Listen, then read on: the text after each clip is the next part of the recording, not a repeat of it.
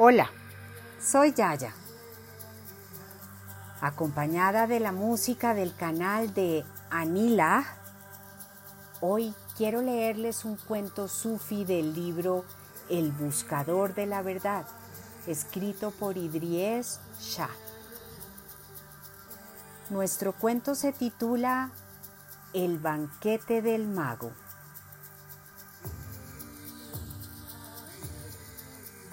Había una vez un mago que construyó una casa cerca de una aldea grande y próspera. Un día invitó a toda la gente de la aldea a un banquete. Antes de que comamos, tenemos algunas diversiones, dijo el mago. Todo el mundo se alegró y el mago les proporcionó un espectáculo de magia de primera clase, con conejos saliendo de sombreros, banderas apareciendo de la nada y una cosa convirtiéndose en otra. La gente estaba encantada. Entonces el mago preguntó, ¿queréis comer ahora o queréis más entretenimientos? Todo el mundo pidió entretenimientos porque nunca habían visto nada igual. En casa tenían comida, pero nunca tanta emoción. De modo que el mago se transformó en paloma, luego en un halcón y finalmente en un dragón. La gente se volvió salvaje de excitación el mago les preguntó de nuevo y ellos querían más. Y lo tuvieron. Entonces el mago les preguntó si querían comer y le dijeron que sí.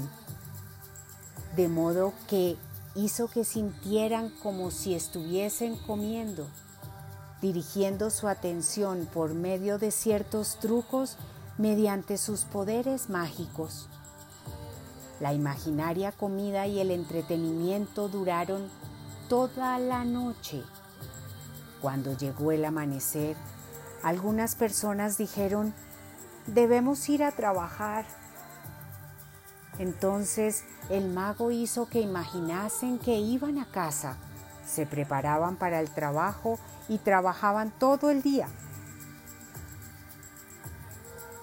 En resumen, cuando alguien decía que tenía que hacer algo, el mago le hacía pensar primero que iba a hacerlo, luego que lo había hecho y finalmente que había regresado a la casa del mago.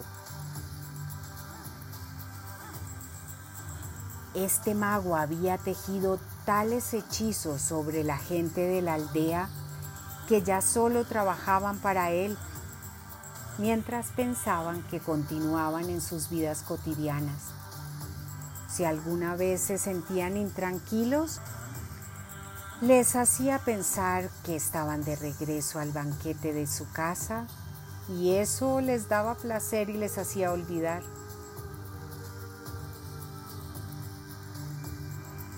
Se preguntarán, ¿y qué les ocurrió al mago y a la gente al final?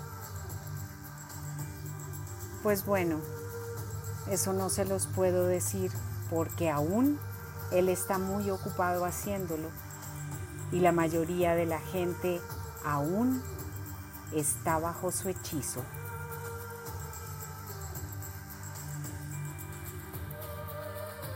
Con todo mi cariño, Yaya.